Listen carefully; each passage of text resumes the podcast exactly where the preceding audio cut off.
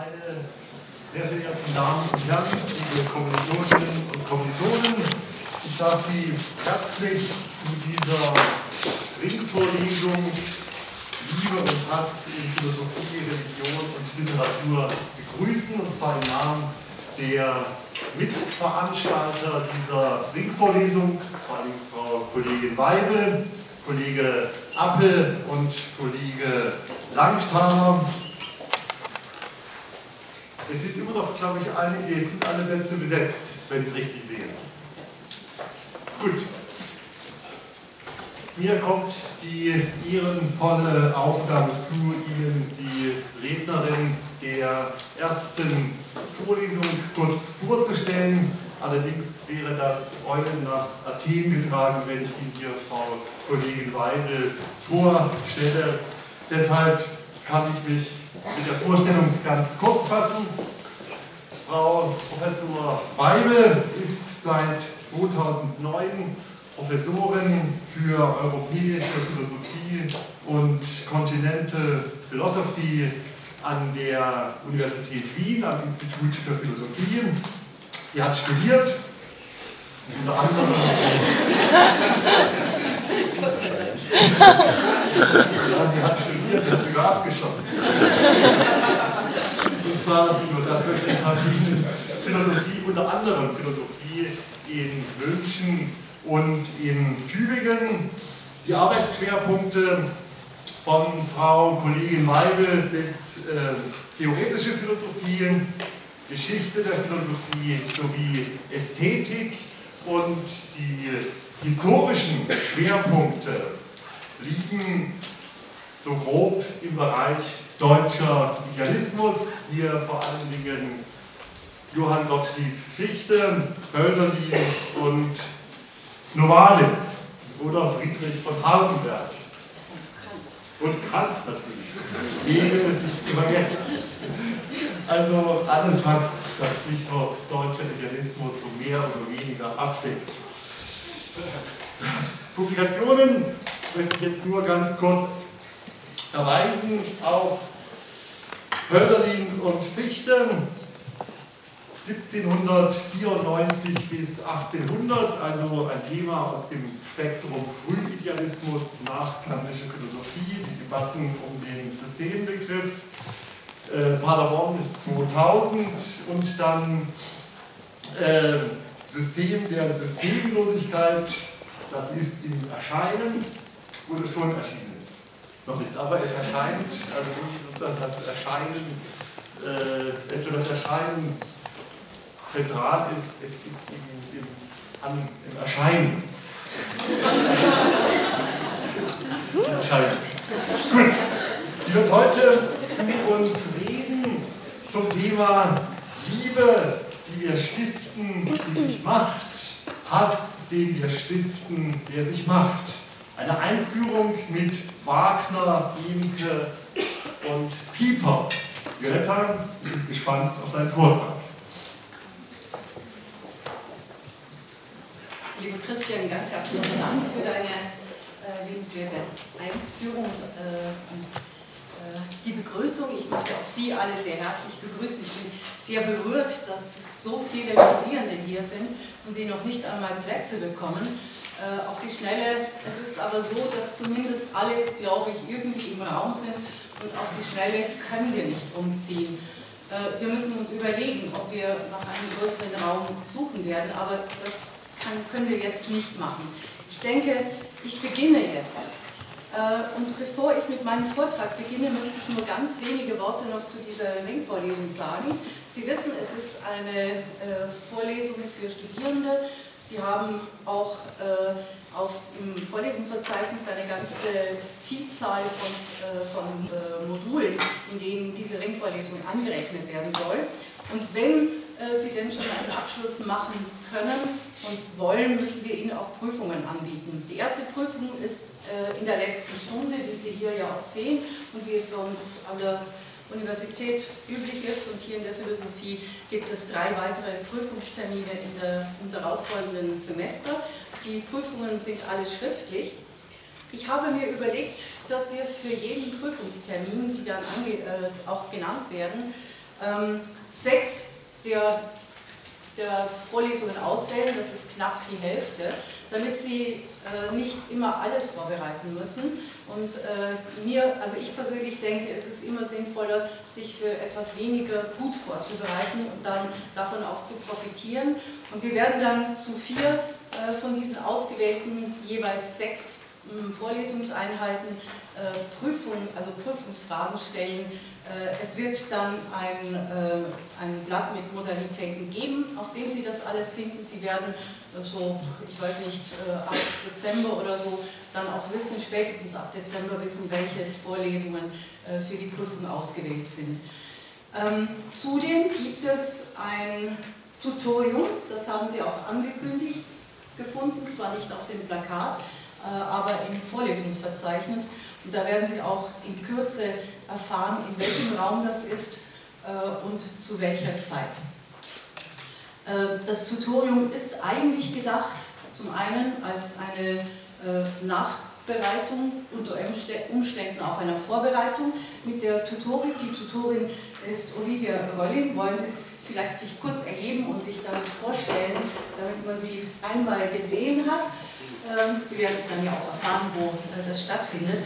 Es hat sich auch ganz gut bewährt, wenn die Tutorien, äh, also der Stoff der Tutorien unter Umständen vorher mit der Tutorin aus, ähm, besprochen werden und ausgesucht werden. Das können Sie aber machen, wie Sie wollen. Da möchte ich nicht unbedingt hineinfuschen und hineinfunken.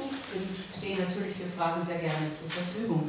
Die Idee ist auch, und ich hoffe, dass wir das auch schaffen werden mit den vielen Internetgästen äh, aus dem Ausland, dass zu jeder Vorlesungseinheit ähm, entweder eine Zusammenfassung des Vortrags spätestens danach oder der Vortrag selber zur Verfügung gestellt wird. Ähm, wir suchen dann auch äh, Beiträge der Vortragenden aus dem Kontext dieser Arbeiten, über die sie dann sprechen werden.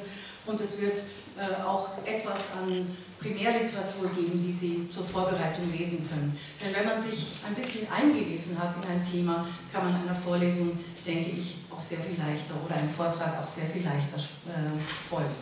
So, ich will jetzt mich mit diesen Dingen nicht länger befassen. Das können wir auch gelegentlich äh, noch weiter diskutieren.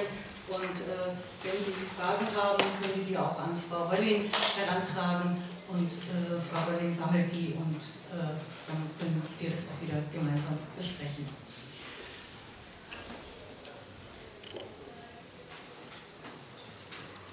No one is born hating another person because of the color of his skin or his background or his religion. People must learn to hate, and if they can learn to hate, they can be taught to love.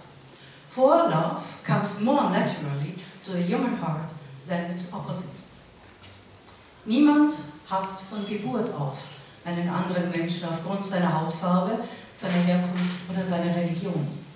Menschen lernen erst zu hassen.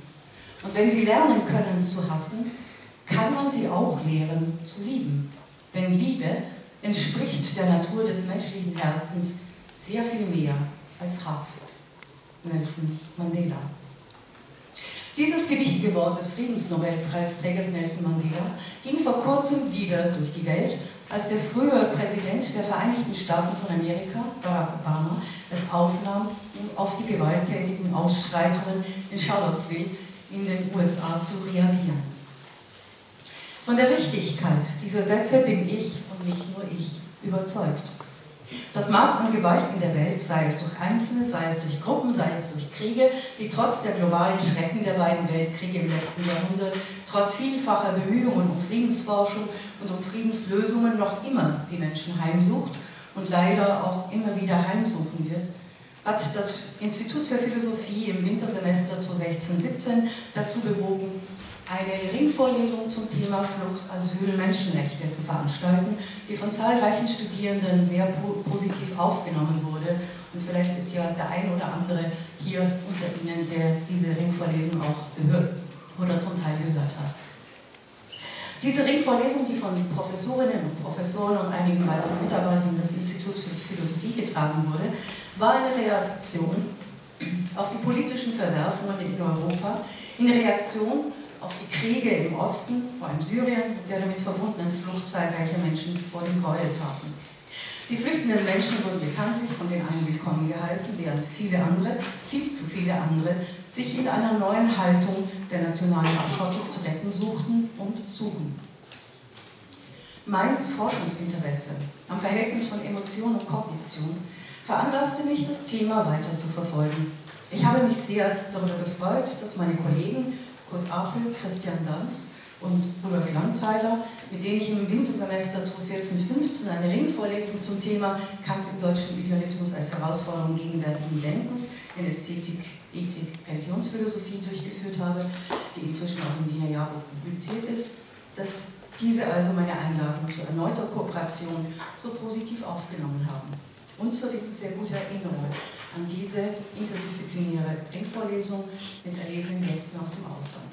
Auch zu dieser Ringvorlesung sind Gäste aus dem Ausland eingeladen, um aus dem Blickwinkel ihrer Disziplin, sei es Literaturwissenschaft, Religionswissenschaft, Theologie oder Philosophie, über das Thema Liebe und Hass in Philosophie, Religion und Literatur zu sprechen. Der Untertitel gegen Manipulierbarkeit und für eine Orientierung in Fühlen, Denken, Urteilen verdient eine nähere Beachtung.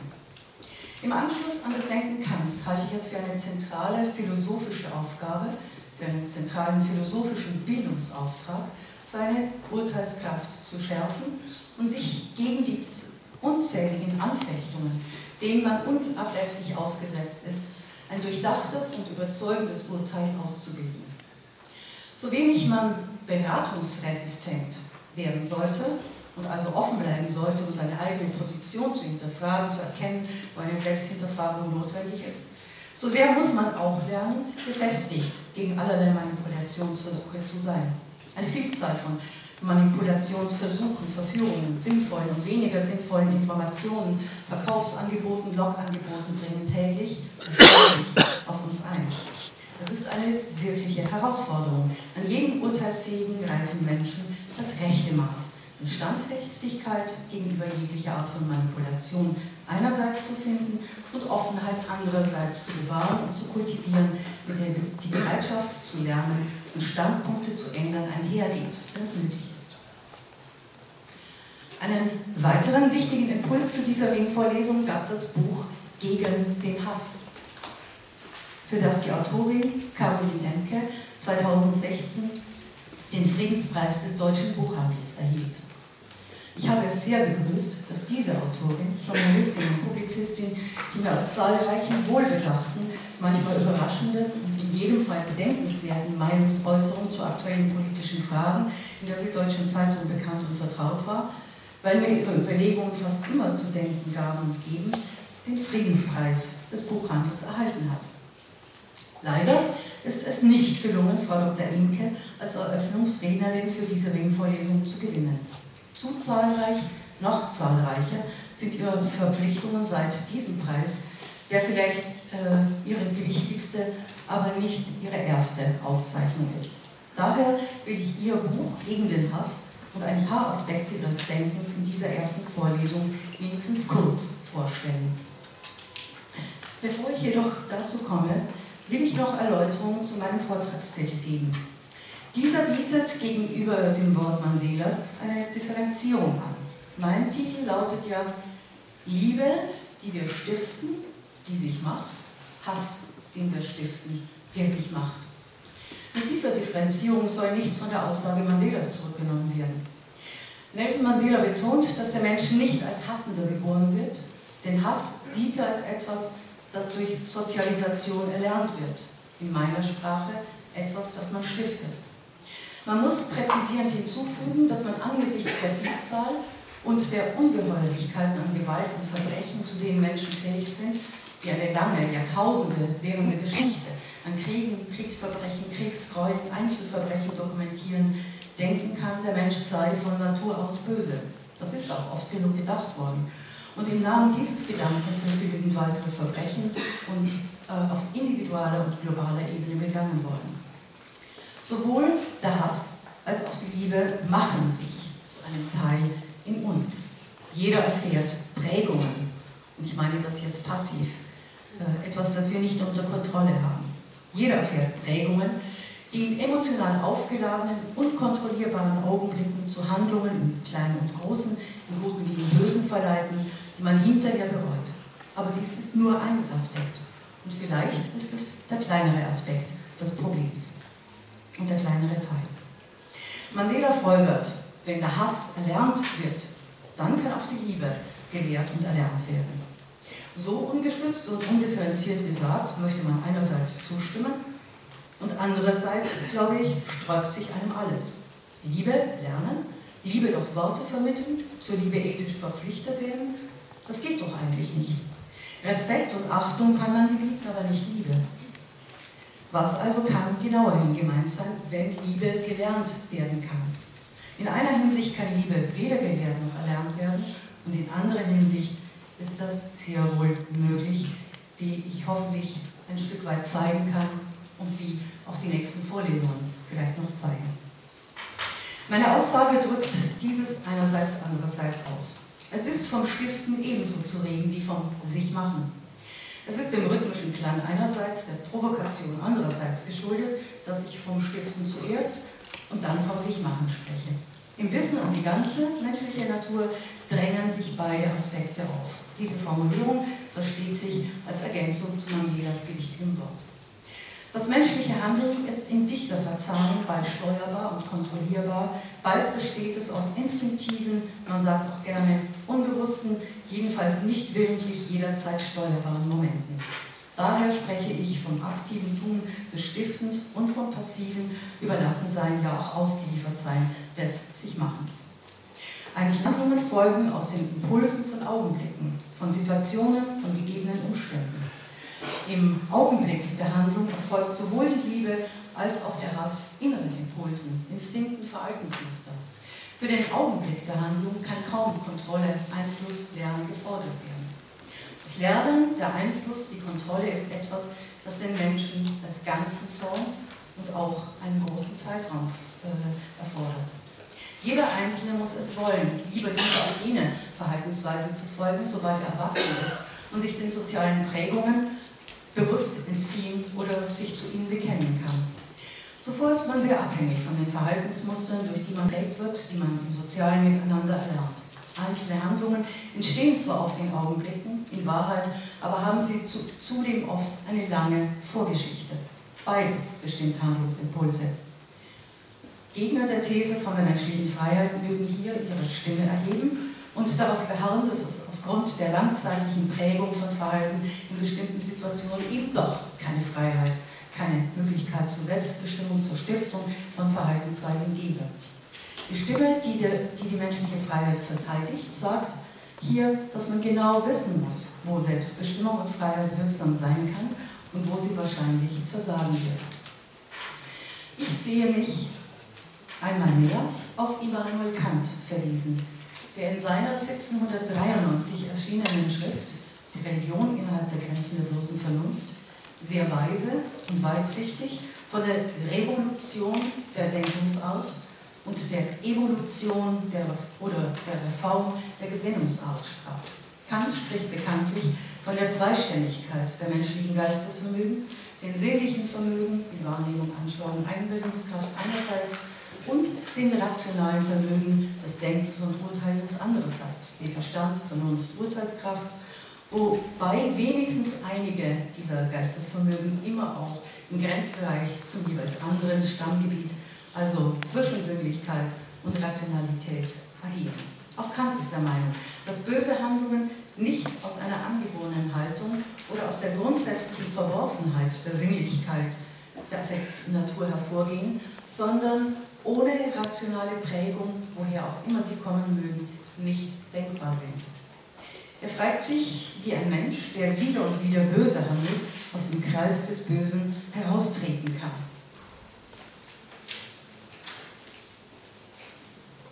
Seine Antwort ist, dieses ist nicht anders zu vereinigen, als dass die Revolution für die Denkungsart die ähnliche Reform aber für die Sinnesart notwendig und daher auch dem Menschen möglich sein muss.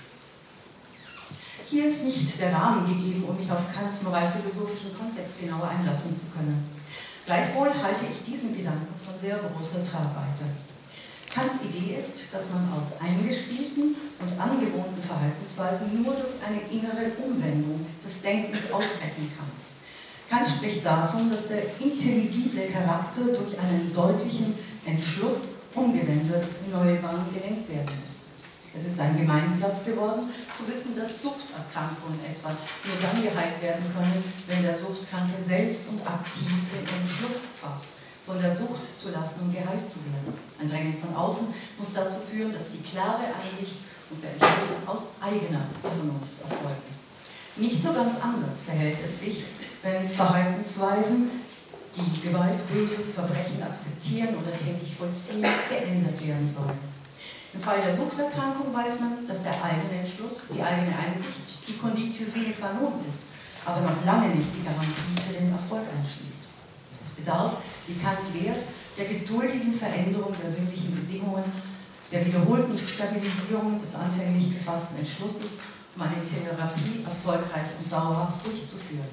Genauso verhält es sich, wenn auch mit anderen Vorzeichen, mit der Veränderung, der Verumwandlung, Umwendung von Gewaltakzeptanz hin zu einer dauerhaften Ablehnung von Gewalt. Die Revolution der Denkungsart muss, wie auch immer, zunächst eingeleitet durch Freunde, durch Sozialarbeiterinnen, durch Therapeutinnen, Ärztinnen und wem auch immer, von den betroffenen Individuen aktiv eingesehen und gewollt werden. Das ist Kants Revolution der Denkungsart. Die Reform der Gesinnungsart die Evolution der Gesinnungsart, kann man auch sagen, muss entweder durch ein waches Selbst mit klarer Orientierung in Fühlen, Denken und Urteilen begleitet werden, gefeit gegen dauerhafte Verführung und Manipulation von innen und außen, oder der Entschluss muss durch geeignete Therapiemaßnahmen begleitet und gestützt werden, wobei Therapie hier in einem sehr weiten Sinn gedacht ist. Das Wort Therapie hat seine Wurzeln im altgriechischen Therapeia, was so viel heißt wie Dienst, Pflege, Heilung. Sowohl Krankheit als auch eine Verbrecherkarriere bedürfen der Heilung. Im anderen Sinne natürlich. Das ist der gedankliche Hintergrund, von dem ich mich zunächst Richard Wagner und seiner Oper Tristan und die Säule, genauer bemerkenswerten Aussagen der Protagonisten dieser Oper im Kontext meines Themas zuwende. Mit Richard Wagner, der das Libretto selber geschrieben hat, ist über das Stiften und Sichmachen einer Liebe nachzudenken. Nach einem kurzen Abstecher zu wichtigen Thesen hinsichtlich der Theorie äh, von den Gefühlen bei Friedrich von Hardenberg und Antonio Damasio werde ich über das Stiften und Sichmachen von Hass sprechen und mich dabei von Caroline Enkes Buch leiten lassen. Schließlich will ich noch kurz über Adrian Piper sprechen. Die US-amerikanische Philosophin und Konzeptkünstlerin Adrian Piper zählt zu den bedeutendsten Künstlerin der Lebenswerkskunst. Seit 2005 lebt und arbeitet sie in Berlin. Für ihre Arbeit The Probable Trust Registry, The Rules of Games 1 to 3, wurde sie 2015 mit dem Goldenen Löwen auf der Biennale in Venedig ausgezeichnet, also vor zwei Jahren. Diese Arbeit wurde von Februar bis September 2017 im Museum Hamburger Bahnhof in Berlin gezeigt. Nach der Absage von Caroline Emke versuchten wir, Edwin Piper zu gewinnen, um diese Eröffnungsvorlesung zu halten. Äh, Frau Piper hat im Übrigen auf dem 15. Internationalen Kant-Kongress in Wien gesprochen. Sie hat ein Buch geschrieben, äh, ein zweiteiliges Buch geschrieben über Rationality, the Structure of the Self. Der erste Teil, äh, Im ersten Teil arbeitet sie zu Jung, im zweiten zu Kant. Adrian Piper hat es sehr bedauert, der Einladung nach Wien nicht äh, folgen zu können. Der Grund, Vorbereitung einer umfassenden Retrospektive im Museum of Modern Art in New York 2018. Bei einem solchen Angebot kann die Universität Wien nicht mithalten. Darum sei auch Ihr Denken ganz kurz von mir hier vorgestellt. So, und jetzt komme ich zunächst mal zum Liebesdrama Tristan und Isolde. Oh wehe, wehe, ach mir Armen des unseligen Trankes, dass ich untreu einmal nur der Herrin Willen trug. Gehorcht ich taub und blind, dein Werk war dann der Tod. Doch deine Schmach, deine schmählichste Not, mein Werk, muss ich, Schuldige, es wissen. Und Isolde, das war Brangene, die Magd von Isolde. Dein Werk, o törichte Magd. Frau Minne, kenntest du nicht? Nicht ihres Zaubers Macht, des kühnsten Mutes Königin, des Weltenwerdens Walterin, Leben und Tod sind untertan ihr, die sie webt aus Lust und Neid, in Liebe wandelt den Neid. Das Todeswerk nahm ich's vermessen zur Hand, Frau Minne hat es meiner Macht entwandt. Die Todgeweihte nahm sie in Pfand, fasste das Werk in ihre Hand. Wie sie es wendet, wie sie es ändert, was sie mir küre, wohin ich führe, ihr ward ich eigen, nun lass mich gehorsam zeigen. Ich hätte auch schneller umstellen müssen. Der Liebesdramen sind viele. In Roman, Novelle, Schauspiel, Oper, von der menschlichen Wirklichkeit ganz zu schweigen. Unsere Kultur kennt sehr viele berühmte Liebespaare. Unter den berühmtesten stehen die noch berühmteren. Und die stechen heraus. Wer hätte nicht irgendwann und irgendwie von Tristan und Isolde gehört? Richard Wagners wohl bedeutendste Oper von Friedrich Nietzsche in der Schrift Die Geburt der Tragödie aus dem Geiste der Musik 1871 als die neue Oper gefeiert, die den kulturellen Untergang, so Nietzsche, der Kunst des Abendlandes durch das Wirken des sokratisch-apollinischen Geistes umzuwenden wusste und mit dem tragischen Mythos dieser Oper, dieser Sprache, dieser Musik das dionysische Element in unsere Kultur zurückzugewinnen weiß. Isolde, irische Königstochter, wird von Tristan, dem Freund und Vertrauten, von Marke, König von Cornwall, als Braut für den König geworben. Auf der Schiffsüberfahrt im ersten Aufzug macht Isolde deutlich, dass sie in Tristan verliebt ist, obwohl dieser einst ihren eigenen Verlobten im Krieg tötete und Tristan, als Tantris, zu Isolde reiste, weil im Kampf mit Isoldes Verlobten Morold eine Wunde davontrug, die angeblich nur die heilkundige Ärztin Isolde heilen konnte. Am Metallstück in der Wunde erkennt Isolde ihren Patienten. Als sie sich für den Tod Morals zu rächen gedenkt, indem sie Tantris, Tristan mit dem Schwert erschlagen will, treffen sich ihre beiden Blicke, worauf Isolde das Schwert sinken lässt und den Patienten später geheilt entlässt. Die Vorkommnisse der Vergangenheit erfährt man nebenbei im Gang der aktuellen Handlung. Nachdem Tristan auf der Überfahrt zu König Marke jeden Kontakt mit Isolde meidet, den dieser sucht, zwingt sie Tristan herbei und gibt ihm zu bedeuten, dass der Tod von Morald ungesühnt bliebe. So könne sie nicht Königin von Cornwall werden. Brangäne wurde angewiesen und nach erster Weigerung wurde ihr befohlen von Isolde, aus dem Kräuterkasten der heilkundigen Mutter den darin befindlichen Todestrunk für unheilbare Krankheiten zu servieren. Wahre unheilbare Krankheit ist hier die, einem Mann zu lieben, obwohl sie dem König das Ehewort versprach. Brangene gehorcht dieses eine Mal nicht und serviert statt des Todes den Liebestrunk. Der erste Aufzug endet mit der Ankunft in Cornwall, wo die Braut dem König vorgestellt werden soll und dem heißen Liebesbegehren von Tristan und Isolde.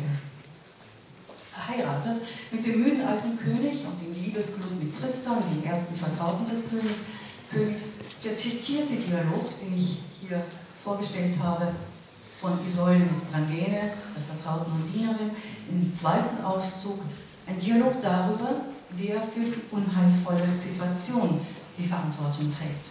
Brangene, die nicht gehorchte, äh, also nicht den Todes, sondern den Liebestrunk äh, servierte, oder wie Isolde jetzt darauf besteht, Frau Minne, die nicht den Tod, sondern die Liebe wollte.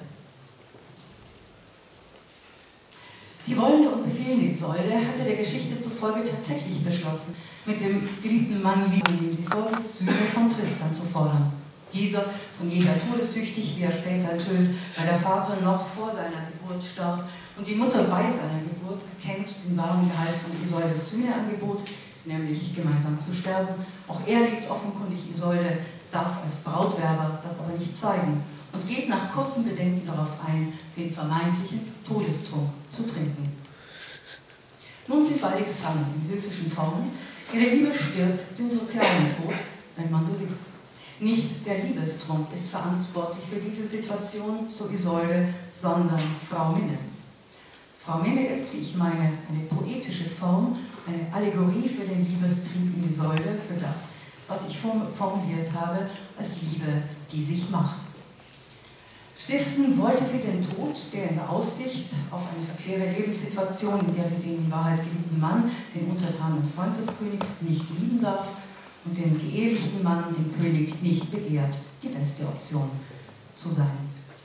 Durchgesetzt hat sich das, was sich dann macht, als Frau Minne, mit stärkerer Kraft als die stiftende äh, Kraft, also die Säule, die den Tod spurt. Ich denke, diese Selbstinterpretation Isoldes ist höchst bedeutsam. Die Liebe, die sich macht, macht sich auch dann, wenn der Liebestrunk dazu geholfen haben sollte, die gesellschaftlichen und sozialen Hemmungen fallen zu lassen. Nicht die Chemie des Liebestrunkes ist es, die die Liebe erzeugt, sondern die innere Chemie, die der Sinn äh, die der Sinne und des Geistes, die auch dann vorhanden sind, wenn das bewusste Wollen sich sie verdrängen muss. Ob es nun die ganz große Liebe, äh, ob es nun um die ganz große Liebe geht, die nun mal der Stoff dieser Oper ist und so viele andere Opern und Erzählungen, auch wenn völlig unentschieden ist, ob die beiden Liebenden hätten je miteinander leben können oder ob es schwächere andere Gefühlsregungen sind, die den einen Menschen zu dem anderen hinziehen oder abstoßen. Es ist etwas, das sich in uns macht, das wir nicht unmittelbar aktiv stiften und nicht aktiv stiften können, doch ist etwas dabei, das wir gleichwohl stiften, wie ich zeigen will. Warum besteht also Isolde darauf, dass es nicht Brangäne und der von ihr gereichte Trank ist, sondern Frau Minne, die die schwierigen Situationen in dieser Liebesgeschichte herbeigeführt hat? Frau Minne, so verstehe ich es, ist die sinnliche Stimme in Isolde, der begehrende Teil von Isolde.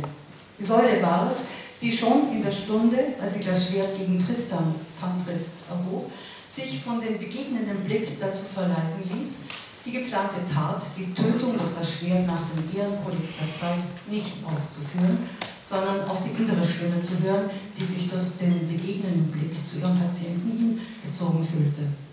Sie ließ es schon damals zu, dass diese Begegnisse der Blicke über den anfänglichen Plan, das Schwert zu führen, Herrschaft gewinnen durfte. Dass das natürlich ein Mord ist, das will ich jetzt überhaupt nicht weiter thematisieren. So funktionieren Opern. Leider nicht nur. Leider nicht nur. Sich zu verlieben, das kann man nicht wollen. Dennoch bedarf es einer inneren Bereitschaft, die dies zulässt, doch dazu in einer so, noch dazu in einer so komplizierten Situation. Sie hat Tristan Heil, Gehalt entlassen, dieser nahm Gehalt seinen Abschied ohne dass einer von beiden den aufgeblitzten Gefühlen, die es offenbar gab, nachgegangen wäre. Warum aber sollte Isolde nach dem Willen Tristans nun die Frau des eigenen Königs und Herrschers werden? Tristan wagt offenkundig nicht, sich selbst um Isolde zu bewerben. Einen Grund dafür nennt er nicht. Nur Brangäne wähnt. Die hohe Frau Isolde, die Königstochter, kann nur die Frau des höchsten Mannes im Land werden, also die Frau des Königs. Diese psychoanalytische Deutung einer Konstellation erfundener Gestalten mag befremdlich erscheinen. Ich halte sie für angemessen und für sehr wichtig, da diese Art von Geschichten romantische Vorstellungen von Liebe erzeugt haben und erzeugen, denen genau die Reflexionen oftmals abgehen, die für eine wirkliche Liebe höchst essentiell sind und die ich eben versucht habe, ein Stück weit zu entwickeln an diesem Beispiel von Tristan und Isolde. Das Kunstwerk verdichtet sich auf wenige Handlungsstränge, auf Andeutungen, auf Unausgesprochenes, auf viele Begleitereignisse, die die Situation mitbestimmen und die gar nicht erst reflektiert werden. Vieles wäre in dieser Perspektive noch zu sagen, dazu fehlt die Zeit, gar nicht zu sprechen von der Musik, die den Gefühlen großen Raum gibt. Bedeutsam ist, dass im dritten Aufzug auch Tristan darauf besteht, dass es nicht Brangäne war, die einen verhängnisvollen Trunk gereicht hat. Nicht Brangäne ist verantwortlich für die Situation. Er behauptet, derjenige zu sein, der den Liebestrank selbst gebraut hat. Tristan? Den Gifttrank gab es mir zu trinken, ich da hoffte ganz zu gelesen, da war der sehrendste Zauber erlesen, dass nie ich sollte sterben, mich ewiger Qual vererben. Der Trank Der Trank, der furchtbare Trank wie vom Herz zum Hirn, da wüten wir dran, kein Heil nun kann, kein süßer Tod je mich befreien von der Sehnsucht Not. Nirgends, ach nirgends find ich Ruh, mich wirft die Nacht dem Tage zu, um ewig an meinen Leiden der Sonne Auge zu weiden. Und dieser Sonne sengender Blick, wie brennt mir das Hirn seine glühende Qual. Sprung. Den furchtbaren Trank, der der Qual mich vertraut, ich selbst, ich selbst, ich hab ihn gebraut. Aus Vaters Not und Mutters Weh, aus Liebestränen eh und je, aus Lachen und Weinen, Wonnen und Wunden habe ich des Trankes Gifte gefunden, den ich gebraut, der mir geflossen, den Wonne schlürfen je ich genossen, verflucht sei, furchtbarer Trank, verflucht werde ich gebraut. Während Isolde davon spricht, dass die Gabe des Liebestrankes nicht Brangäne, sondern Frau Minne zu verdanken sei, sagt Tristan, er selbst habe ihn gebraut, wenigstens in einem Teil seiner Rede.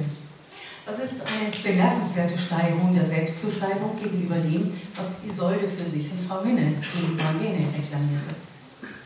Zu Beginn des dritten Aufzuges ist Tristan in seiner Heimat Karniol, wohin ihn sein getreuer Diener und Vertrauter Kurvenal gebracht hat, schwer verwundet und auf die einzige Ärztin wartend, Isolde natürlich, die ihn jetzt noch heilen kann.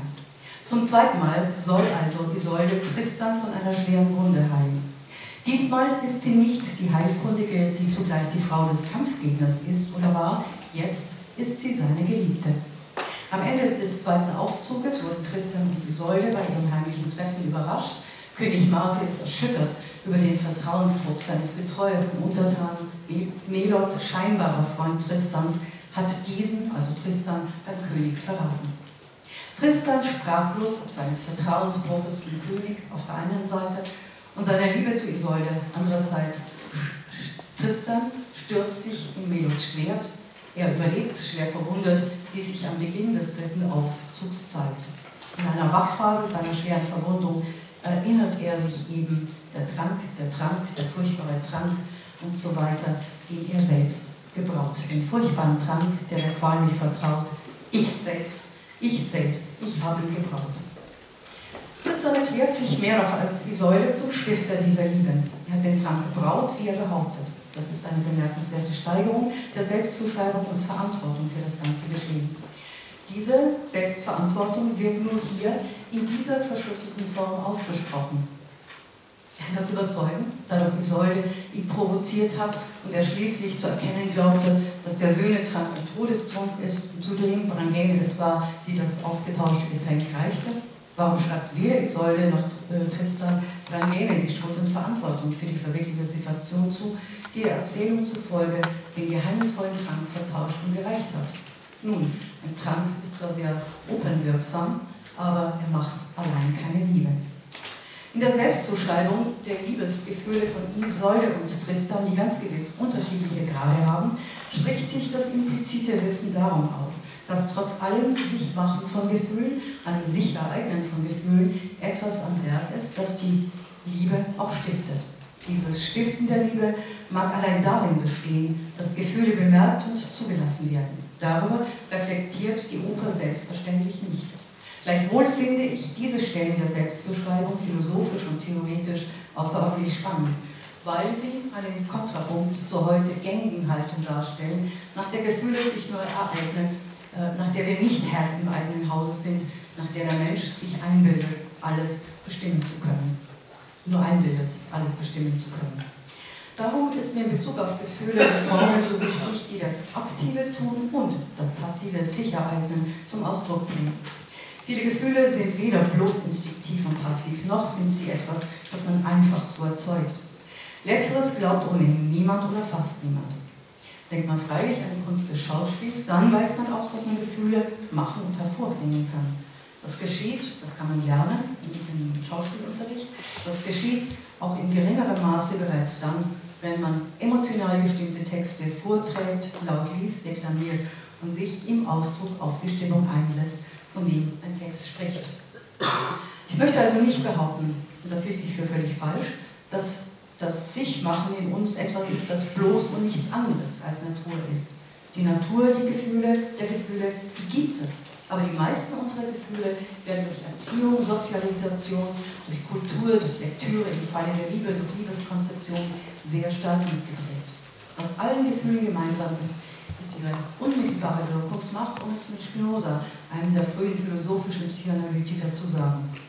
Darum auch werden Gefühle oft für böse, unnatürlich, auch gefährlich erklärt, da sie oft schwer zu bezähmen und zu bezwingen sind und sich häufig als Störfaktoren ethischer Normen erweisen. Ich möchte einen kleinen äh, gedanklichen Ausflug, wie ich schon andeutete, zu Friedrich von Hardenberg äh, und seiner Konzeption ähm, in seiner Konzeption des Ordo Inversus von Gefühl und Denken machen. Ähm, hab, es gibt dazu auch einen Beitrag von mir, den, ich dann, äh, den Sie dann noch auf dem Boden finden werden.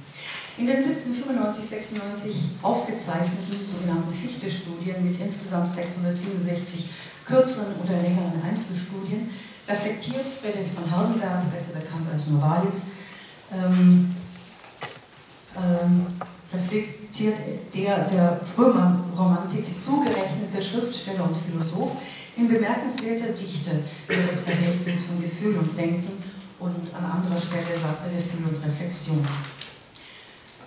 In der Fichte-Studie 15 fragt er, was ist denn ein Gefühl? Die Antwort, die er in den Fichte-Studien hier und noch an zahlreichen anderen Stellen durchspielt, zielt auf eine nähere Bestimmung der relativen Unbestimmtheit von Gefühlen, relativ unbestimmt, jedenfalls in ihrem ursprünglichen Aufkommen. Ähm, es lässt sich, so Hardenberg weiter, nur in der Reflexion betrachten. Der Geist des Gefühls ist da heraus. Wenn wir Gefühle haben, wissen wir nicht immer, was wir da für ein Gefühl haben, welch, äh, was für einem Zustand wir sind. Es ist die Reflexion, äh, die uns darüber aufklärt. Diese Einsicht mag unscheinbar klingen, ich halte sie für sehr wichtig, um die Natur der Gefühle und das Wechselverhältnis mit dem Denken zu verstehen. Ein Gefühl ist und wird es betrachtet, ein Gefühl ist und wird es betrachtet, untersucht, ist es nicht mehr. Es ist festgehalten im Kurzzeitgedächtnis oder es wird in der Erinnerung aufgerufen. Mit der Reflexion ändern sich Gefühle. Die Gefühle können natürlich dann nach der Reflexion auch wieder zurückkehren. Und äh, davon, dass Reflexion, durch die Reflexion sich Gefühle ändern, äh, davon profitiert jede Psychoanalyse. Es spricht, also äh, Hardenberg spricht von einer Wechselfreiheit von Fühlen und Denken, mithin von einem Verhältnis der Unbestimmtheit und Bestimmtheit, der Freiheit und Abhängigkeit, die dem Gefühl im Wechselverhältnis mit dem Denken zuzuschreiben ist. Es gibt viele Gefühle, auch die Verliebtheit oder der Hass, die zunächst unbestimmt sind, unklar oder zuerst gar nicht einzuordnen sind. Sie zeugen zunächst nur von einer Grundbestimmtheit oder von einer Hintergrundemotionalität, äh, die sich dann bei näherer Untersuchung oder weiterer Entwicklung äh, konkret, konkreter bestimmen und in die sich auch konkrete Bestimmungen einschreiben lassen. Ich glaube, das trifft auch zu auf die Geschichte, die ich versucht habe kurz zu zeigen, äh, von Tristan und von Isolde und diesem Werden dieser Gefühle. Die Wechselfreiheit von Abhängigkeit und Freiheit, die der Hamberg das Eigentliche der Freiheit sieht, wäre sonach auch eine solche von der veränderlichen Bestimmtheit im Denken und der Grundbestimmtheit im Fühlen, die sich wechselseitig bedingen und beeinflussen. So wird eine Bedürftigkeit, die vom Gefühl der Empörung begleitet ist, mit anderen Gedanken in Wechselbeziehung stehen, als eine Bedürftigkeit, deren Grundstimmung Enttäuschung ist. Heidelberg ist weit entfernt, derlei konkrete Beispiele anzuführen. Seine theoretischen Überlegungen zur Wechselfreiheit von Gefühl und Denken weisen jedoch in diese Richtung. Der Strom des Bewusstseins als solcher äußert sich oft vor der Folie eines unbestimmten Gefühls und erfährt dann durch die Reflexion Bestimmung und Differenzierung. Daher fragt Hardenberg in der Fichte-Studie 85, wo kommt überhaupt eine bestimmte Direktion her? Jede Äußerung des Seins, der Freiheit, das Handeln Ich ist Bestimmung, nicht Freiheit, der Effekt ist hier die entgegengesetzte Ursache, Direktion im Setzen von Gefühl zur Reflexion und von da zurück. Die Überlegungen zur Direktion von Gefühl und Reflexion, von Freiheit und Bestimmtheit werden als eine Bewegung gedacht, die zwischen den beiden Momenten hin und her pendelt. Hardenberg konzipiert dieses Verhältnis, wie vieles andere auch, nach der Struktur des Auto-Inversus, wie er das mehrfach äh, in diesen Fichte-Studien sagt. Dieser so konstruierte systematische Zusammenhang zwischen Gefühl und Reflexion als Audioinversus kann als Keimzelle und als Modell jeder ursprünglichen Bewusstwerdung von Gefühlen gesehen werden. In der Fichte-Studie 19 fasst Hardenberg die Hin- und Herinterpretation von Gefühl und Reflexion in zwei Schemen zusammen, die ich hier zusammengefasst habe. Ich zitiere das hier nicht, das ist zu komplex äh, für die kurze Zeit, die ich dafür habe. Ähm, also es sind zwei Schemen, die zunächst in Leserichtung von links nach rechts und dann zurück von rechts nach links laufen und mit den Ziffern 1 bis 4 durchnummeriert sind. Er nennt diese Schematisierung die Basis alles Philosophierens. Die beiden Schemen beinhalten folgende Aspekte. Erstens Gefühl, ein scheinbar gegebenes So, dann Reflexion. Warum? Ein Gefühl, Gefühl ein in uns gefundenes, also Reflexion in Antwort dargestellt. Darum, darum. Nicht nur ist der Audioinversus von Gefühl und Reflexion grundlegend für Hardenbergs philosophische Konzeption, sondern auch für die Objektrelation, sofern das Objekt Teil, äh, teils als dem Subjekt gegeben, teils als gefunden oder als erfunden begriffen wird. Das Auftauchen des Gefühls im Bewusstsein ist nach diesem Schema ein scheinbar gegebenes So. Das Gefühl taucht ebenso unvermittelt auf wie das Objekt einer Anschauung. Es ist da, ohne dass es einer bewussten Spontanitätsleistung bedarf. In meiner Sprache, es macht sich, die für gewöhnlich das Denken begleitet, wenn der Wille aktiv seine Kraft auf das Nachdenken über etwas richtet. Nun ist das Gefühl aber, wie es hier heißt, ein nur scheinbar gegebenes. Dies ist offenkundig deshalb so, weil im Gefühl der Gegenstand nicht gleichermaßen gegeben ist und weil auch dieses Gefühl äh, zunächst noch völlig unbestimmt ist. Das sich ursprünglich ankündigende Gefühl ist ein Subjektzustand, dessen Gehalt und dessen Objekt zunächst gänzlich im Unbestimmten bleibt. Der unbestimmte Zustand ist ein So-Sein, der die Reflexion dazu herausfordert, nach dem Grund, nach dem Warum dieses So-Seins zu fragen. Der unbestimmte Zustand des Gefühls wird in der Reflexion näher beleuchtet und hinterfragt. In der Reflexion tritt nun an die Stelle des Gefühlszustandes die Einsicht in das, was dem Gefühl zugrunde liegt, nämlich ein in uns gefundenes. Also, die Reflexion erhält auf die Frage nach dem Warum eine Antwort davon geht Hardenberg hier aus. Wie es zu dieser Antwort kommt, wird hier nicht näher beleuchtet. Auf jeden Fall aber zeigt das Gefühl etwas an, das im Subjekt als ein So gefunden werden kann und das in der Frage nach dem Warum des Gefühls in einer Antwort zur Darstellung gelangen kann. In der genaueren Erforschung des Gefühls lernt auch die Reflexion, sich in ihrer Funktion und ihrer unabdingbaren Wechselwirkung mit dem Gefühl genauer verstehen. Haben wir als Figur des Ordo Inversus von Gefühl und Denken oder Reflexion halte ich für sehr grundlegend und hilfreich, um die Welt der Gefühle besser zu verstehen.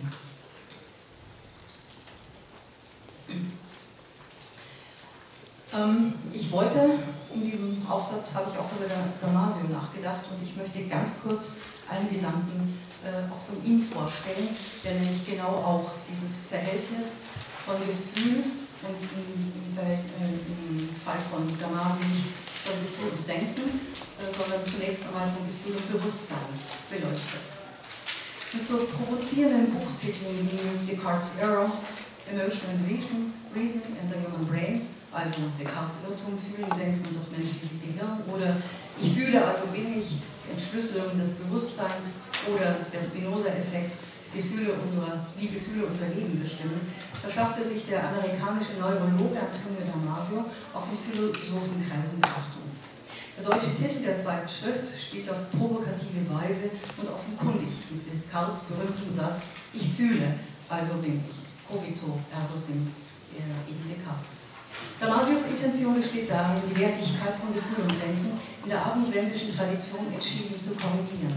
Nicht nur will er dem Gefühl einen angemessenen Platz neben dem Denken sichern, vielmehr richtet sich seine Arbeit auf die Fehlentwicklung der modernen Kultur, wie er es sieht, die in seiner Sicht aus Descartes Körper-Geist-Dualismus erwachsen ist.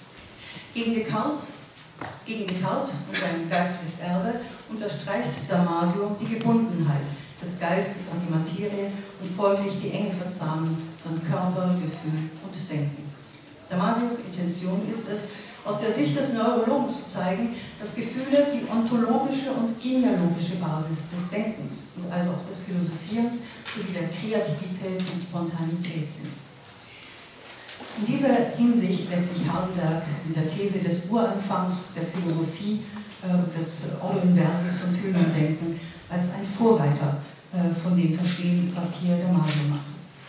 Damasio äh, spielt mit Descartes Satz verstellt freilich die Tatsache, das will ich nur ganz kurz erwähnen, dass Descartes Formel, ich denke also wenig, so allgemein gefasst ist, dass in ihr alle Vorstellungsformen inbegriffen sind, also auch Sätze wie ich fühle, ich liebe, ich hasse, ich fürchte und so fort. Damasios Satz, ich fühle, also bin ich, äh, äh, kann im Grunde Descartes nicht widerlegen, aber es ist eine Provokation, um eben die Bedeutung von, äh, von Fühlen äh, und der Gleichwertigkeit mit dem Denken herauszustellen. Damasius Ponte besteht in einer völligen Neubestimmung und Neubewertung der Relation von Fühlen und Denken. Es geht ihm um das arbeitsteilige Nebeneinander äh, und ein integratives Zusammenwirken von Denken und Fühlen, die in einem optimierten Bewusstseinszustand viel weitgehender miteinander verbunden, ja sogar ineinander verzahnt sind, als es die einseitig auf kognitive Rationalität bedachte Tradition abendländischen Denkens zu sehen, zu kultivieren vermochte. Im aufgeklärten Denken war es hinsichtlich der Emotionen in der Hauptsache darum zu tun, die Leidenschaften als gegebenes Faktum hinzunehmen, ihre ästhetischen und angenehmen Dimensionen fruchtbringend zu nutzen, die Gewalt der Emotionen, die sogenannten niederen Vermögen der Sinnlichkeit zu bändigen, zugunsten der als höher bezeichneten Vermögen der höheren kognitiven Rationalität.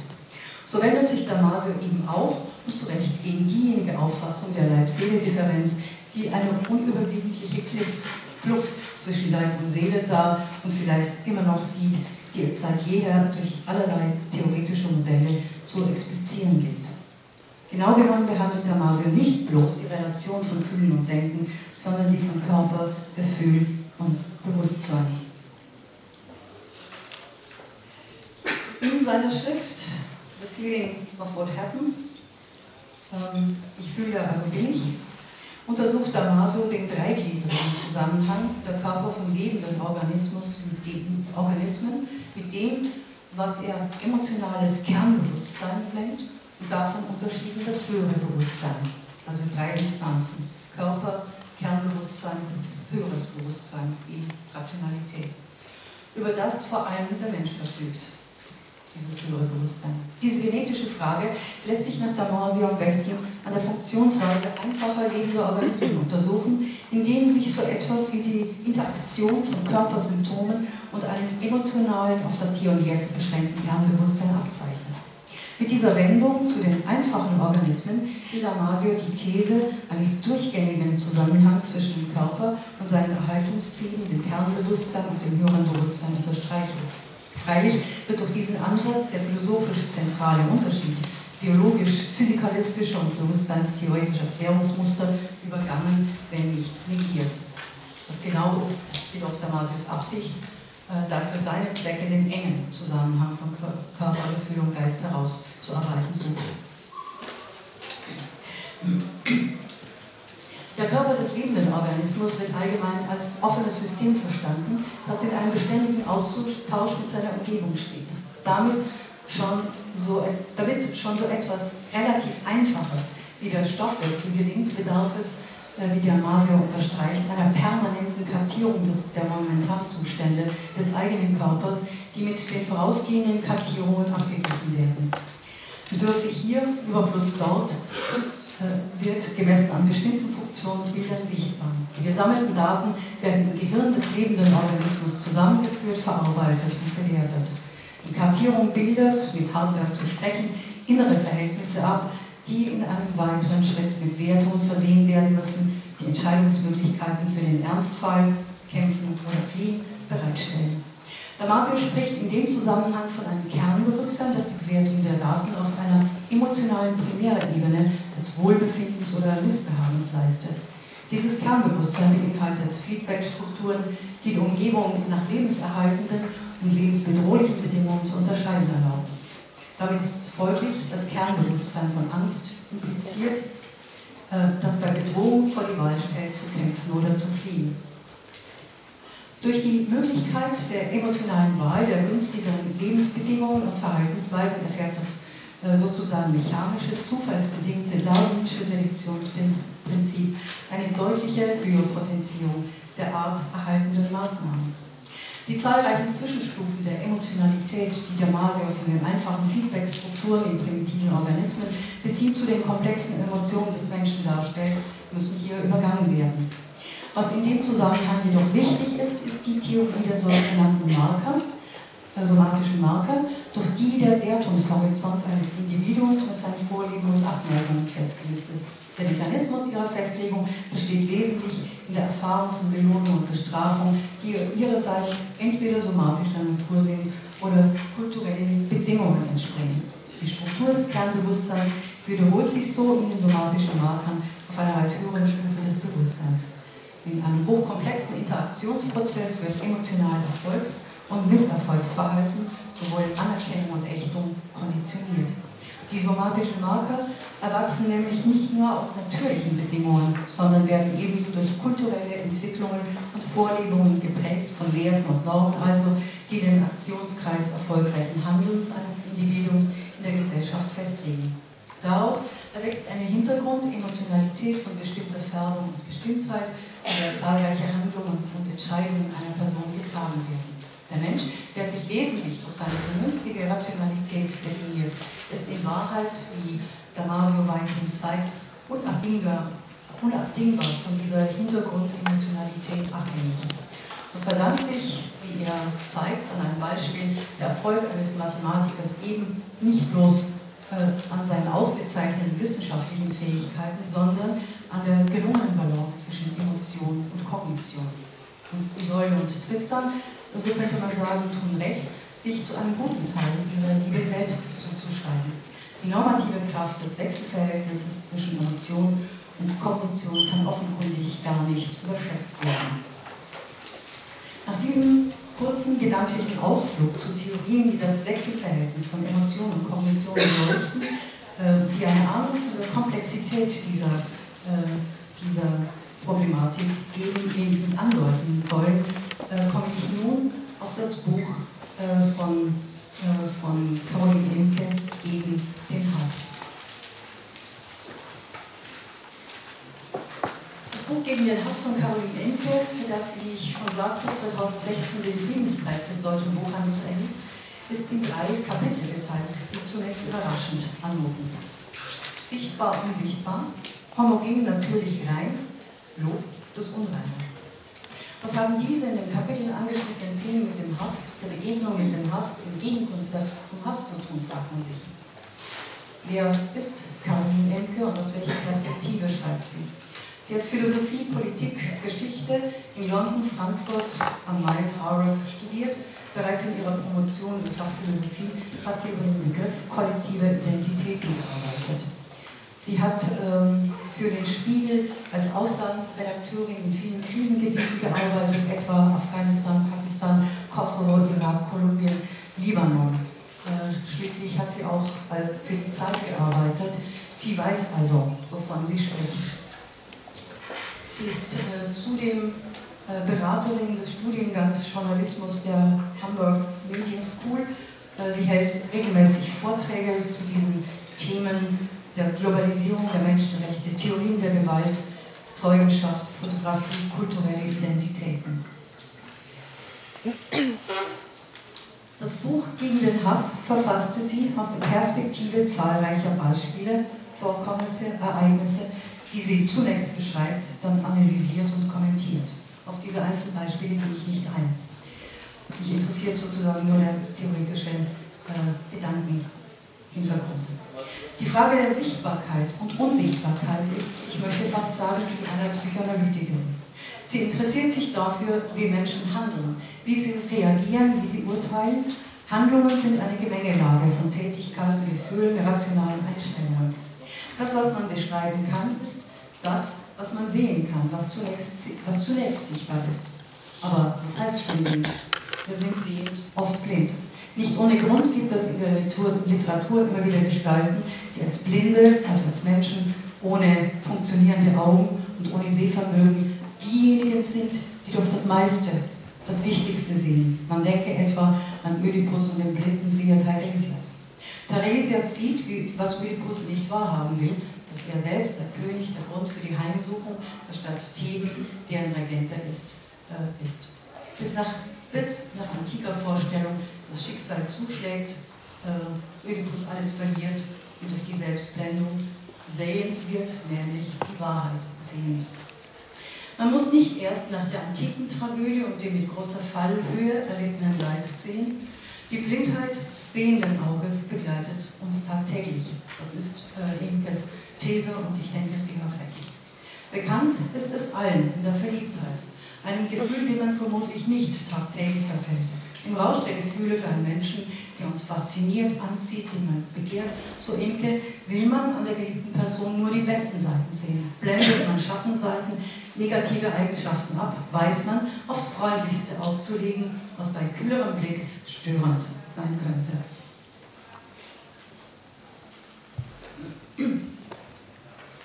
In der Liebe geht es, so schreibt Imke, ähm, wie bei anderen Emotionen auch, um aktive Weisen des Sehens. Gut wäre es zu ertragen, dass auch der geliebte Mensch Ecken und Kanten hat. Gut wäre es genau hinzusehen und dennoch verliebt zu sein. Und eine Verliebtheit, so möchte ich betonen, ist ja noch lange keine Liebe. Von Liebe würde ich nur dann sprechen, wenn sich eine Beziehung zu bewähren weiß, wenn aus heftigen, anfänglichen Gefühlen für einen Menschen ein gemeinsamer Lebensentwurf entsteht. Und sei es auch, dass man erkennt, man liebt, aber ein gemeinsamer Lebensentwurf kann nur auf Distanz gelegt werden, weil die Enge einer Beziehung nicht ausgehalten wird. Gefährlich, lähmend ist für die Liebe, die dauern soll, den anderen nicht so sehen zu wollen, wie er ist. Die geliebte Person zu idealisieren, den Blick zu verzerren, wenn man in der Regel, was man in der Regel unbewusst tut, aber wohl auch, weil Verliebtheit in diese und nicht in anderer Weise kultiviert wird. Und deswegen war mir auch dieser Ausflug zu Hardenberg und zu Damasio wichtig. Imke schreibt, es gibt verschiedene Formen des Überblendens. Die Liebe ist nur eines der Gefühle, die uns die Wirklichkeit ausblenden lässt.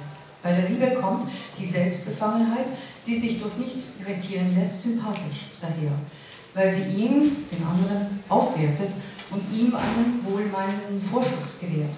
Wer liebt, will sich nicht erklären müssen. Jedes einzelne Argument, jeder einzelne Verweis auf diese oder jene Eigenschaften wirkt für die Liebenden, als ob es die Liebe schmälere. Kurioserweise ist die Liebe eine Form der Anerkennung des oder der anderen, die nicht unbedingt Erkennen voraussetzt. So Inke. Aus diesem Nicht-Sehen-Wollen, diesem Überblenden dessen, was der Fall ist, dem Zurechtrücken für das, was man sehen will, löst man sich nur, wenn man bereit ist, aktiv hinzusehen. Das heißt also, dass einerseits viele Momente im Verliebtsein und in der Liebe von spontanen, unwillkürlichen, unkontrollierbaren Bedingungen abhängt. Und den Höhenflug einer ersten Liebe wird man sich nicht mit vernünftigen Erwägungen zerstören lassen wollen. Aber Enttäuschungen, die unausbleiblich eintreten, lassen sich durch das Wissen und das Nicht-Sehen wollen leichter ertragen. Man muss wissen, Verliebtheit ist, nüchtern betrachtet, eine Art Spiel. Man kann dieses Spiel spielen. Es ist ein Spiel, das uns in Aberhunderten von besseren und schlechteren Filmen, Romanen, Erzählungen, Mythen, Opern erzählt wird. Man glaubt schließlich an die Wahrheit der einen, der einzigen Begegnung, die es irgendwann geben wird.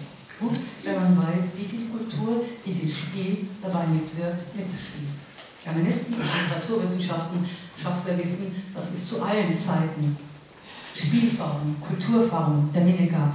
Man muss wissen, dass die Erhöhung des geliebten Menschen den genauen sehenden Blick verstellt. Man muss gewappnet sein, um dann auch vor dem nüchternen Blick zu bestehen. Ich bin zutiefst überzeugt, dass ich das heftigste sich verlieben, dass selbst das heftigste sich verlieben konditioniert ist von unserem bisherigen Leben, von der Kultur, dem Wertehorizont, in dem Personen leben und sich bewegen. Imke hat zu verstehen gegeben, dass das Ungenaue von Wünschen und persönlichen Einstellungen bestimmte Hinsehen nicht nur Gefühle wie Liebe betrifft. Diese Haltung bestimmt unser gesamtes emotionales Leben, sofern wir uns nicht einer Psychoanalyse unterzogen haben. Und auch dann ist nicht garantiert, dass das Sehen immer auch ein genaues Sehen ist. Es hängt von der eigenen Bereitschaft ab, sich selbstkritisch zu hinterfragen, ob man zu einem genauen, unverstellten Sehen findet. Hamlet spricht von der Unbestimmtheit der Gefühle. Ich denke, er hat etwas sehr Wichtiges gesehen. Ist etwa die Verliebtheit in Person A gefühlsmäßig die gleiche wie, äh, die Verliebtheit in Person B, früher oder später? Ich glaube nicht. Gefühle werden sehr individuell erlebt. Und, wie ich immer wieder betone, sie verändern sich durch das Denken, das sich auf sie bezieht. Gefühle sind gewissermaßen auch formbar von verschiedensten Seiten. Nur nebenbei sei erwähnt, dass Jean-Paul Sartre, der in seinem Hauptwerk L'être humain oder Das Sein und das Nichts, die Psychoanalyse Freuds durch eine phänomenologisch orientierte existenzielle Psychoanalyse zu überbieten suchte, das, was Imke als ein nicht genau hinsehen wollen, als Überblenden von Tatsachen bezeichnet, von Sartre als mauvaise foi, als Unaufrichtigkeit bezeichnet wird, die sich durch kulturelle Umstände tief im menschlichen Verhalten eingenistet haben. Auch Sartre ist überzeugt, dass man zu einem authentischen Leben, zu einem authentischen Handeln nur dann findet, wenn man sich aktiv und wollend darauf einstellt, der Wahrheit, den Fakten ins Auge zu sehen und sie, die Wahrheit, aktiv zu suchen. Die Blindheit in der Liebe ist Selbsttäuschung, ist gegebenenfalls ein Zustand der Ernüchterung Grund für Trennung, für Liebesschmerz, für Einsamkeit. Liebe ist freilich auch ganz nah am Hass. Unzählig sind die Dramen, Beziehungsdramen, Familiendramen, die das Leben und die Literatur geschrieben haben. Aber von diesem Hass spricht Imke nicht, eigentlich in ihrem Buch. Ihr Buch hat im Besonderen den Hass im Blick, der geboren ist aus dem Bedürfnis nach Homogenität der Gesellschaft, dem Bedürfnis nach Natürlichkeit und Reinheit. Daher kommen ja auch ihre äh, weiteren Titel, äh, also Überschriften ihrer Kapitel. Also das eine Kapitel lautet, wie ich schon sagte, homogen, natürlich rein und als Provokation und Heilmittel dagegen das Lob der Unreinheit, wie sie es nennt. Es ist der Hass gegen Andersartigkeit, der Hass, der die einen zum Binnenraum zählt und die anderen ausgrenzt. Innen und Außen ist dabei normativ aufgeladen. Und zwar aufgeladen in einer Weise, die denen draußen elementare Rechte abspricht, sie zu einer Art Freiwild macht. Es gibt einige grundsätzliche Verhaltensweisen, die diese Art von Hass nach der Diagnose Inkes stets begleiten. Sie stellt fest, am Hass zweifelnd lässt sich nicht hassen. Man ist sich also sehr sicher, wie die sind, die es auszugrenzen gilt, denen Rechte abgesprochen werden. Oder gehasst wird ungenau. Das betrifft das, was bereits als die Blindheit der Verliebten reflektiert wurde. Nur ist es so, dass das nicht differenzieren wollen, das nicht genau hinsehen wollen, nicht bloß zu einem persönlichen Leid führt oder zum Leid eines kleinen Kreises, das man ohnehin zu einem gewissen Grad selbst zu verantworten hat, wenn man den blinden Überschlag kultiviert und die Fakten nicht ertragen will. Ferner betont Inke, es sind die Juden, die Frauen, die Ungläubigen, die Schwarzen, die Lesben, die Geflüchteten, die Muslime oder auch die USA, die Politiker, die Polizisten, die Medien, die Intellektuellen, die den Hass auf sich ziehen. Auch und gerade von Hass sagt sie, der Hass richtet sich das Objekt des Hasses zurecht. Es wird passgenau gemacht. Genau in dieser Pauschalisierung von Gruppenzugehörigkeiten drückt sich das ungenaue Denken und Empfinden aus, das dem Hass zu eigen ist, der nur ungefiltert gelebt wird. Dem Hass kann man nicht mit Hass begegnen, warnt Inke. Man darf sich nicht auf seine Unreflektiertheit, seine Ungenauigkeit, sein Nicht-Hinsehen einlassen. Dem Hass begegnen lässt sich nur, indem man seine Einladung, sich ihm anzuverwandeln, ausschlägt. Wer dem Hass mit Hass begegnet, hat sich schon verformen lassen, hat sich schon jenen angenähert, von denen die Hassenden wollen, dass man es sei. Und weiter, dem Hass begegnen lässt sich nur durch das, was dem Hassenden abgeht. Genaues Beobachten, nicht nachlassendes Differenzieren, Selbstzweifel. Das verlangt, den Hass langsam in seine Bestandteile aufzulösen, ihn als akutes Gefühl von seinen ideologischen Voraussetzungen zu trennen und zu betrachten, wie er in einem spezifischen, historischen, regionalen, kulturellen Kontext entsteht und operiert. Daher empfiehlt Linke, die verschiedenen Quellen zu betrachten, aus denen sich in einem konkreten Fall Hass und Gewalt speisen, wendet sich gegen den populären Mythos. Hass sei etwas Natürliches, etwas Gegebenes. Hass sei authentischer als Achtung. Aber Hass ist nicht einfach da. Er wird gemacht. Auch Gewalt ist nicht einfach da. Sie wird vorbereitet. 9-11. Ob Schüsse gegen zufällige Opfer hier und dort, todbringende Autos und Lastwagen, diese Gewalttaten sind immer geplant, wie wir inzwischen auch wissen, rational erwogen, vorbereitet, von langer Hand gewollt. Ganz richtig betont Inke, dass diese Art von Hass nicht aus der Natur eines Menschen hervorbricht, wie es etwa Verzweiflungstaten sein mögen, die es ja natürlich auch gibt. Ich stimme Inke sehr darin zu, dass der Hass etwas ist, der zu einem großen Teil gestiftet wird. Und damit lässt sich auch an das Wort Nelson Mandelas erneut erinnern. Ähm, niemand hasst von Geburt auf einen anderen Menschen aufgrund seiner Hautfarbe, seiner Herkunft oder seiner Religion. Menschen lernen das zu hassen. Und wenn sie lernen können zu hassen, kann man sie auch lernen zu lieben, denn Liebe entspricht der Natur des menschlichen Herzens sehr viel mehr als Hass. Das gibt mir nun Gelegenheit, noch einen kurzen Blick auf Adrian Piper zu richten. Verliebtheit und Hass und viele andere Gefühle veranlassen den Menschen zur mauvaise foi, zur Selbstbelügung und schließlich zu einer Gewöhnung an die Lüge als bequeme Lebenshaltung, die von dem genauen Blick, dem genauen Hinsehen auf sich selbst und auf andere der Selbsthinterfragung verschont. Denn Selbstkritik ist nun einmal unbequem. Man hat Inke vorgeworfen, dass sie sich in ihrem Buch zu wenig um die sozialen Hintergründe des Hasses kümmert, wie dem auch sei. Adrian Piper hat ein Kunstwerk geschaffen, mit dem sie den Einzelnen anspricht und gleichwohl das Fundament für ein neues gesellschaftliches Verständnis zu kultivieren anregt.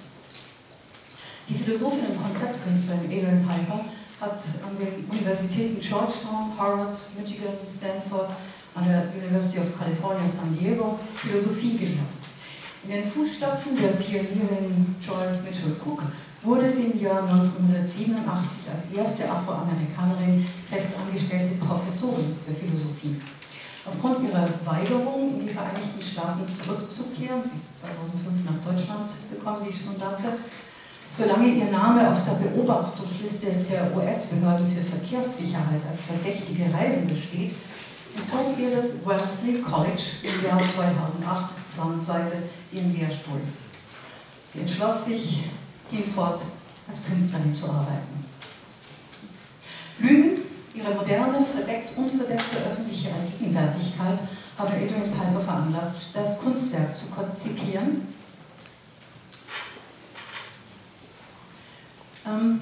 das vom 24. Februar bis 3.9., äh, also 3. September 2017 in Berlin im Hamburger Bahnhof besucht werden konnte und das eben 2015 äh, den Goldenen Löwen in Venedig erhalten hat. Diese Installation, die ein Spiel mit tiefem Ernst ist, lädt die Besucher ein, sich performativ in ein Vertragsverhältnis einzulassen. Es sind drei Verträge, die man in diesem Spiel mit sich selbst äh, abschließen kann. Nämlich ich werde immer zu teuer sein, um gekauft zu werden. Ich werde immer meinen, was ich sage. Ich werde immer das tun, was ich sage. Sie sehen drei Tresen äh, und es leuchtet so ein bisschen heraus. Da stehen dann jeweils diese Sätze in Deutsch und in Englisch. Das Sprachspiel, die habe ich dann Sie nochmal unten hingeschrieben. Das Sprachspiel fordert die Mitspielerin oder den Mitspieler auf, mit sich selbst abzuklären, was es heißt, einen oder alle diese drei Verträge mit sich selbst zu schließen. Es zwingt zum Nachdenken über sein eigenes Verhalten. Oder mit Enke, es zwingt zum genauen Hinsehen. Über das, was man gerne anderen vorhält, den Mangel an Aufrichtigkeit, den Mangel an Authentizität und was zuletzt bei sich selbst und was man zuletzt bei sich selbst sucht. Es zwingt zum Nachdenken über das, was Jean-Paul Sartre als Condition humaine aufgedeckt hat, äh, die foi, die Unaufrichtigkeit. Auch wenn ich denke, dass äh, diese Konzeption äh, Adrian Piper nicht im Hintergrund stand. Aufrichtigkeit, Authentizität ist erst die Basis für ein vertrauensvolles Miteinander. Darauf zielt diese Installation und ihre performative öffentliche Interaktion.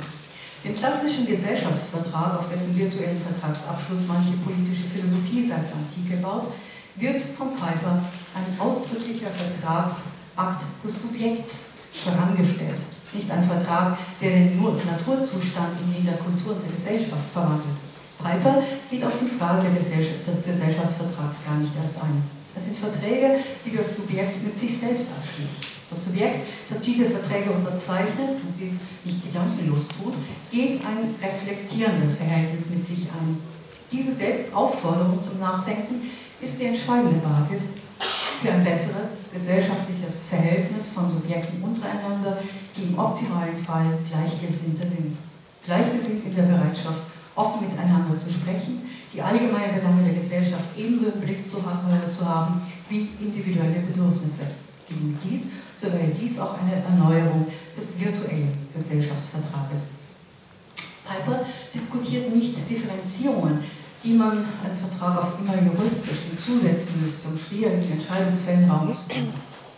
Diese Worte immer in den Sätzen der drei Verträge fordern dazu auf, ernst zu machen mit dem Gehalt der Sätze. Sollte es Fälle geben, wo eine Abweichung gerechtfertigt und erforderlich ist, ist dies dem individuellen Scharfsinn, der individuellen Urteilskraft und persönlichen Gespräch überlassen.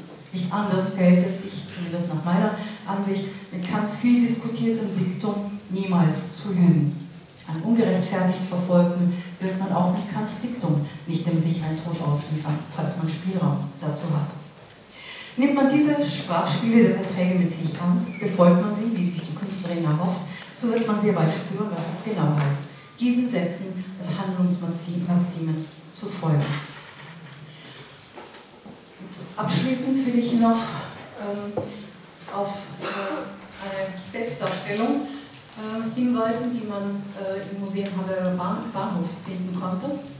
The Probable Trust Registry ist gleichermaßen Installation wie partizipative Gruppenperformance. Das Werk verhandelt auf dialogische Weise, wie Vertrauen gebildet wird und zielt damit auf die Grundlagen zwischenmenschlicher Beziehungen ab. In einem größeren Zusammenhang wirft es philosophische, aber auch ganz praktische Fragen zu demokratischen Prozessen und individueller Verantwortung auf, denn es fordert die Besucherinnen und Besucher nicht nur zu einer Aktion, einem persönlichen Bekenntnis auf, sondern bringt uns dazu, über unser tägliches Handeln und dessen Konsequenzen auf politischer, ökonomischer, sozialer Ebene nachzudenken. The Probable Trust Registry, the Rules of Game 123, verlangt lebenslanges Engagement mit dem Ziel, eine neue Basis des Vertrauens zwischen den Menschen zu schaffen, ein Maßstab, der in heutiger Zeit zunehmend verschwindet. Diesem Missstand versucht diese Arbeit entgegenzuwirken oder mit den Worten von Adrian Piper selber. Um gegenseitiges Vertrauen aufbauen zu können, müssen wir ab jetzt damit beginnen, uns darin zu üben, vertrauenswürdig zu werden. Das setzt voraus, dass sich jeder von uns darauf verlassen kann, die eigenen Erwartungen an sich selbst zu erfüllen. Und das wiederum setzt voraus, dass wir unsere Handlungen in Einklang mit unseren Behauptungen, unsere Behauptungen in Einklang mit unseren Meinungen und unsere Meinungen in Einklang mit unseren Werten bringen können. Diese Arbeit bietet der, Möglichkeit, der Öffentlichkeit die Möglichkeit, zusammen an der Stärkung dieser Charakterzüge zu arbeiten, sowohl im Hinblick auf den Einzelnen als auch im Hinblick auf die Gemeinschaft. In diesem Spiel will Adrian Piper den Anlass dazu geben, in sich selbst die Kräfte zu mobilisieren, die Besseres und Neues stiften, nachzudenken über das, was sich in uns macht, weil die Natur unserer Seelenkräfte so ist. Aus Bequemlichkeit, aus Angepasstheit, aus Faulheit zum Denken, wie es Johann Gottlieb Fichte formulieren würde, oder aus welchen Gründen auch immer. Aber manches an der Liebe lässt sich stiften und sehen wir genauer hin, was sich da macht. Oft wird der Hass gestiftet. Es ist zu bequem, bloß zu sagen, es ist die Natur, die sich da macht.